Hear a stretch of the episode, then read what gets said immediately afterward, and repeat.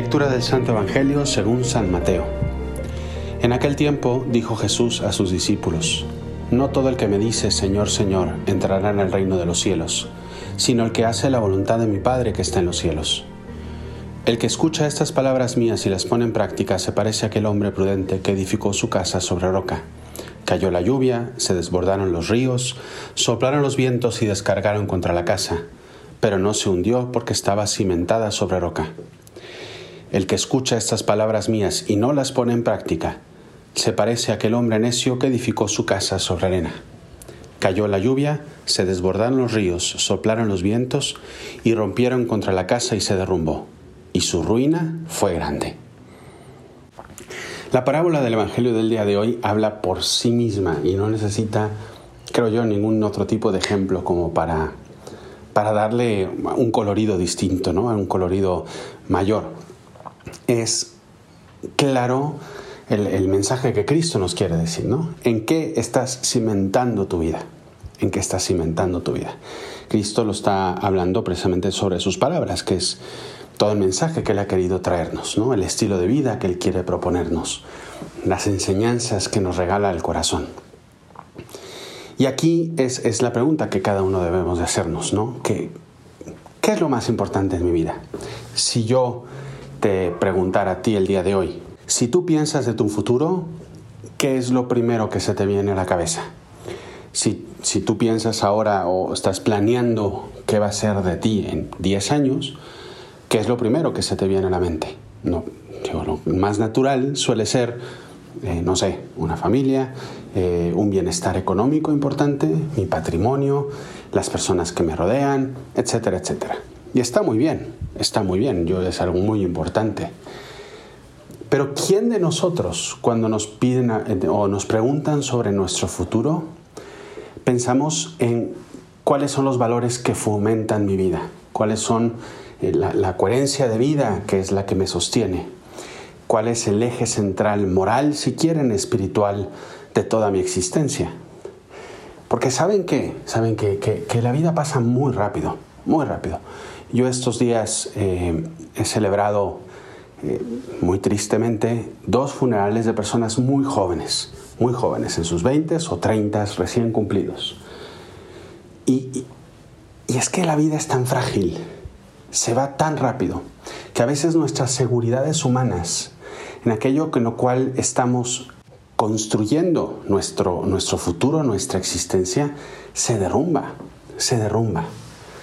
La seguridad es de lo material, de si tengo una casa, de si tengo el mejor carro, o de si tengo el, celular último, el iPhone 14 que acaba de salir, o si tengo una computadora que me ayude en mis trabajos, o si me voy de viaje a tal lugar o no me voy.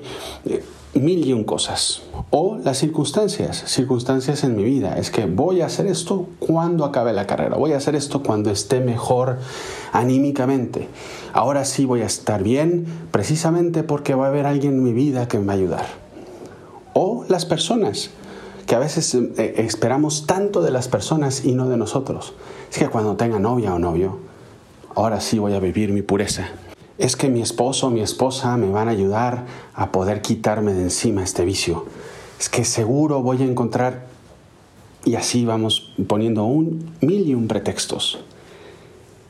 ¿Cuál es el cimiento de tu vida? Si el cimiento de tu vida, repito, estas cosas son importantes porque son columnas, ¿no? En la vida tenemos, creo yo, cinco columnas importantes. ¿no? La columna de mi relación con, con los demás, que es muy importante, especialmente mi familia. Mi familia es una columna importante. Segunda es mi trabajo, lo que yo hago. Eh, mi trabajo o estudios, si es caso de que estés en, tiempo de estudios, ¿no? Es, es importante eso. Tercero, mis relaciones sociales, mis amistades. Es importante, nosotros todos somos relacionales, necesitamos de alguien en la vida que nos ayude, que nos acompañe. Cuarto, mi, relación conmigo mismo, el estar yo bien, de mi salud física, mi salud mental, el hacer ejercicio, todo eso es muy importante también, y mi relación con Dios. Son los cinco, las, cinco, las cinco columnas de mi vida.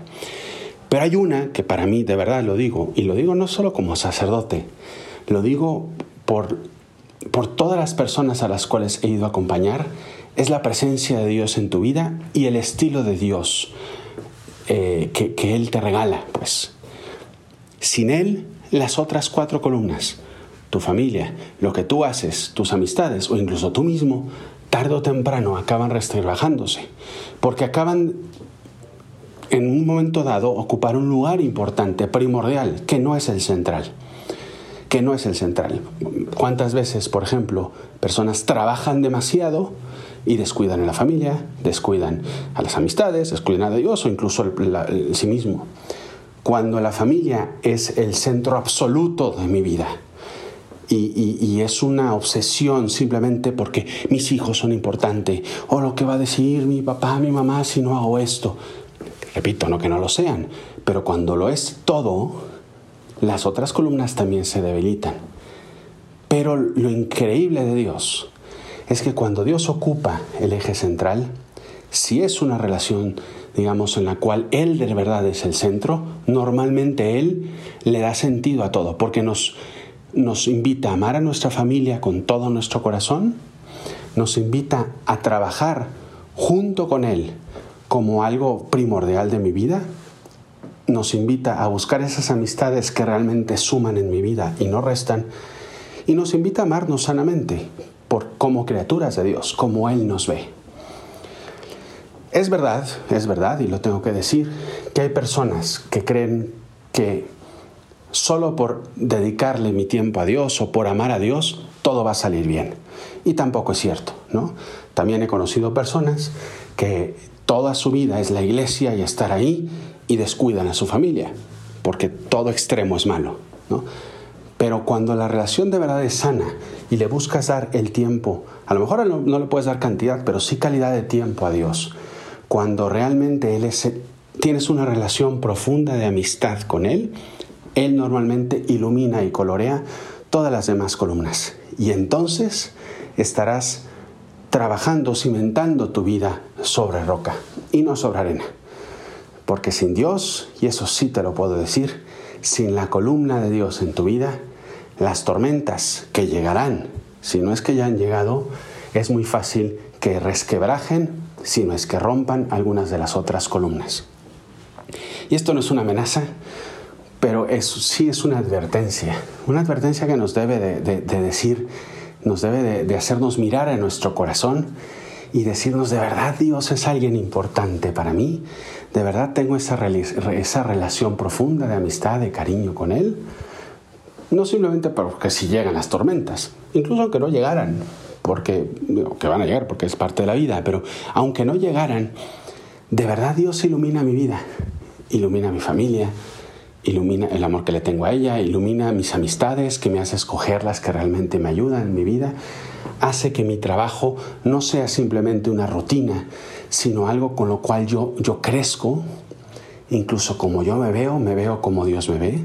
En fin, cimenta tu vida sobre roca, sobre esa roca del amor de Dios, del estilo de vida de Dios y de todo lo que deriva de eso de esos valores profundos, de esa coherencia de vida, sin importar lo que venga detrás, las tormentas de la presión social, del de todos lo hacen, de los antivalores que los hay en la vida, etcétera, etcétera, etcétera.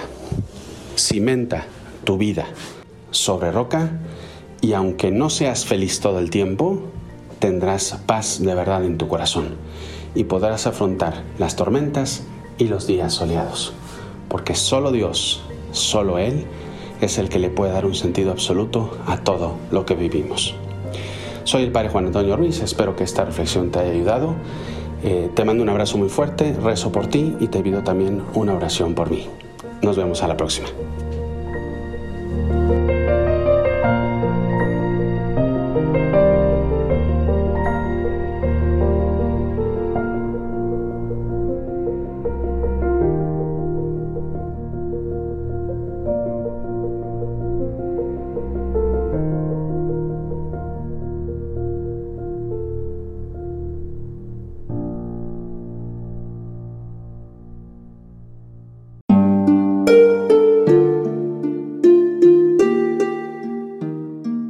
¿Qué tal?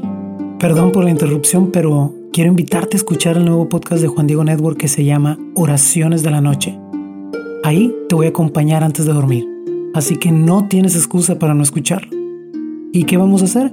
Pues yo te voy a ir guiando para que te relajes, te prepares para dormir y haremos una oración juntos. ¿Qué te parece? ¿Nos vemos pronto entonces? Escúchalo en tu plataforma favorita. Solo sigue el link en los show notes de este episodio. Oraciones de la noche, no lo olvides, ¿eh? Nos vemos pronto.